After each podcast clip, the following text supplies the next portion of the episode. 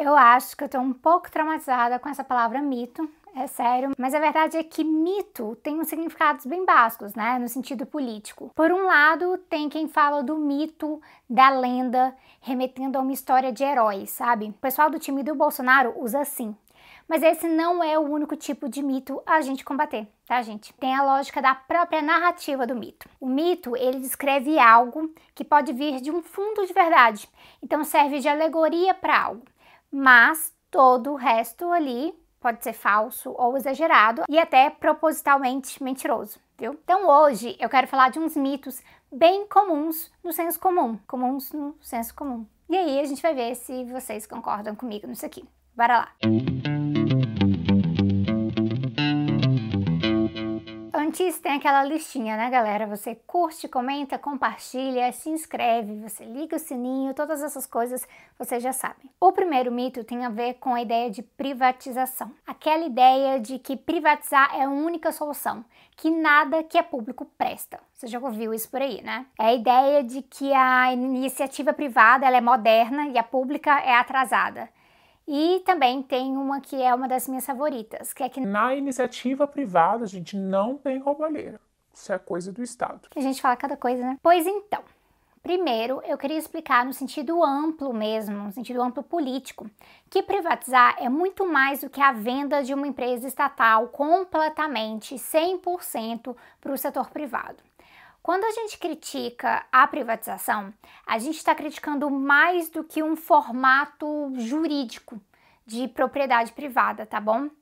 A gente tá, óbvio, falando disso também, mas a gente está batendo em cima da lógica geral, que é uma lógica de transformar coisas em mercadoria, de permitir que o setor privado tenha influência direta, que o lucro se torne uma forma de orientar uma gestão de um negócio, transformando em um negócio, na verdade, em vez de só um serviço, e que quando não é um lucro, que sejam sim outras relações privadas com interesses acima do interesse público. Por isso a gente na esquerda anticapitalista, a gente critica bastante não somente a privatização direta, essa venda, mas também outras formas de privatização parcial ou indireta que são formas de redução do domínio público sobre um recurso.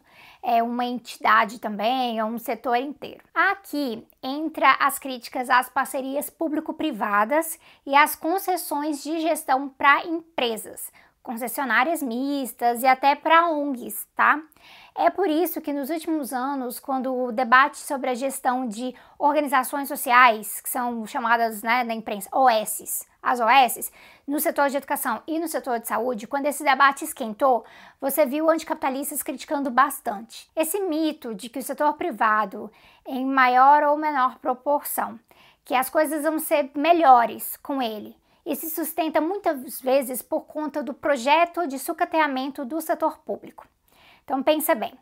Às vezes você está no metrô e alguém do seu lado fala: ah, nossa, como a linha tal, nossa, aquela linha que é privatizada, nossa, ela é muito melhor que a pública. Aí logo vem o risco de pensar: então, quando se privatizar algo, aquilo fica melhor do que a sua versão pública. É o que vem de conclusão. Mas tem vários fatores aí. Por exemplo, tem o fator de um investimento inadequado por parte do Estado na malha pública do metrô. Não quer dizer que o investimento é baixo porque é público, mas que a gestão está sendo ruim, que não está levando o povo em consideração e a sério. Esses casos são comuns no capitalismo, justamente porque o Estado é capitalista. Muitas vezes é por isso que você vê pouca diferença às vezes, de um governo de centro-direita para um de centro-esquerda. Então pode ocorrer também sobre alguns governos o sucateamento planejado da parte pública para poder legitimar um projeto de ir lá e privatizar. Então eles vão e tornam algo pior de propósito para falar que ai, olha, o público não presta. E aí a única solução é trazer o privado. As parcerias público-privadas, elas são questionadas ao redor do mundo, tá? Tem vários estudos sobre isso, vou listar uns aqui, porque na parceria geralmente ocorre uma transferência de investimento público para a parte privada que contribui muito pouco relativamente de volta. Isso quando a gente não está lidando com problemas muito óbvios de transparência também. Quer dizer que o setor público é super transparente? Não, poderia ser bem mais. Mas aí está a questão. Para a gente pensar aqui.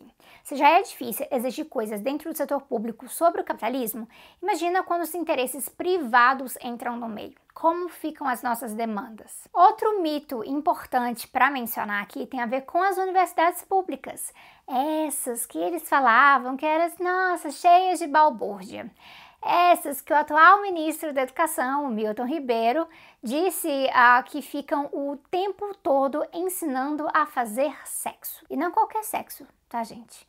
As universidades públicas, elas incentivam prática totalmente sem limites do sexo. É um negócio de enorme intensidade, tá bom? Pois é, esse tipo de mito da universidade pública de ser bagunça, isso é muito importante para governos conservadores, porque isso acaba abrindo uma margem forte para intervirem diretamente na gestão da universidade, como quando o Bolsonaro né, fica falando que ele vai nomear reitor, intervir e tudo mais, ou condicionando o orçamento público a essas intervenções, mas também para mexerem no currículo, para colocar mais força nos cursos em vez de outros, até mesmo nos critérios para que tipo de pesquisa vai ser financiada e qual não vai. Tem um vídeo antigo aqui do canal em que eu falo sobre a importância da ciência da pesquisa, especialmente vindo do setor público. Na verdade, é sobre isso o vídeo. Vocês podem conferir lá se tiverem interesse, um pouco de interesse a mais nesse tema específico. Mas aqui dá para mencionar que as universidades públicas, elas estão sofrendo muito com ataques há bastante tempo. Isso é desde antes do Bolsonaro, mas tem se identificado. Isso vale para universidades e institutos. E isso vale, na verdade, para federais e estaduais, porque além do interesse conservador, tem também os interesses liberais. Eles costumam, né, concordar. Aquele de transformar tudo em mercadoria. Nesse momento, todo mundo se junta. Política de austeridade ela é horrível para a educação pública, não só por conta dos cortes em si, mas também porque isso fortalece o setor privado do outro lado como uma alternativa.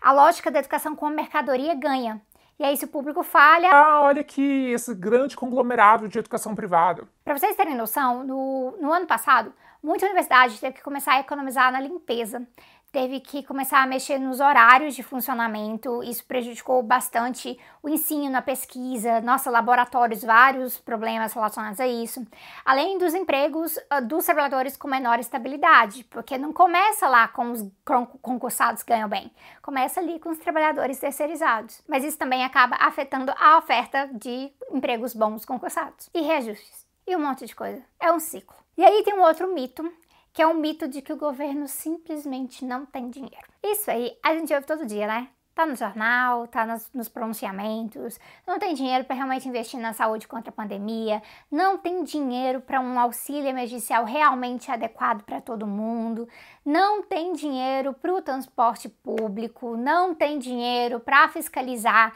as queimadas nas florestas, que mais? Ah, não tem dinheiro também para educação infantil, nunca tem dinheiro. E é por isso que a gente precisa também.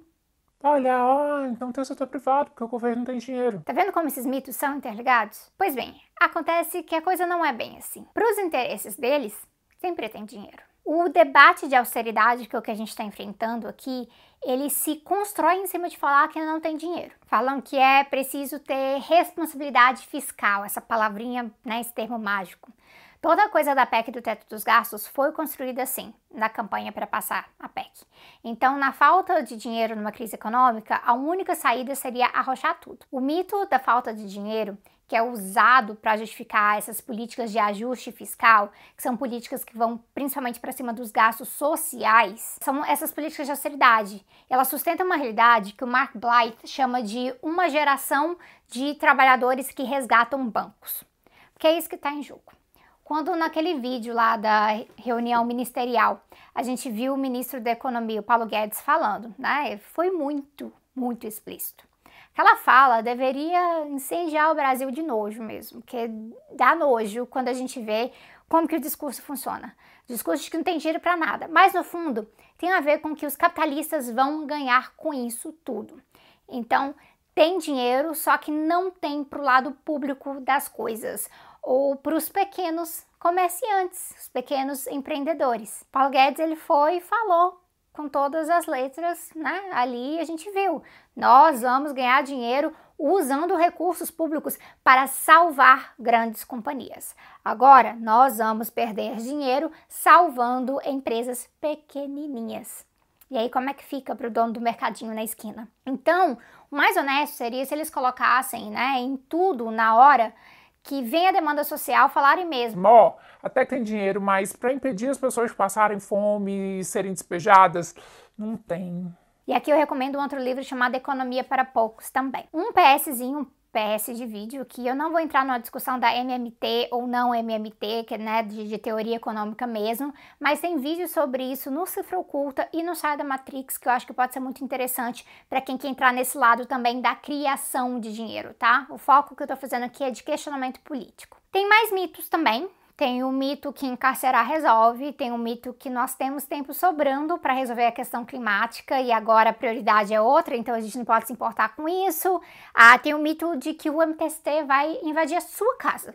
E aí tem vários outros também. Então, se vocês curtirem, eu faço um outro vídeo mais basicão relacionando, né, fazendo a lista desses mitos que a gente ouve por aí, além desses que eu falei hoje, especificamente focado na gestão do privado.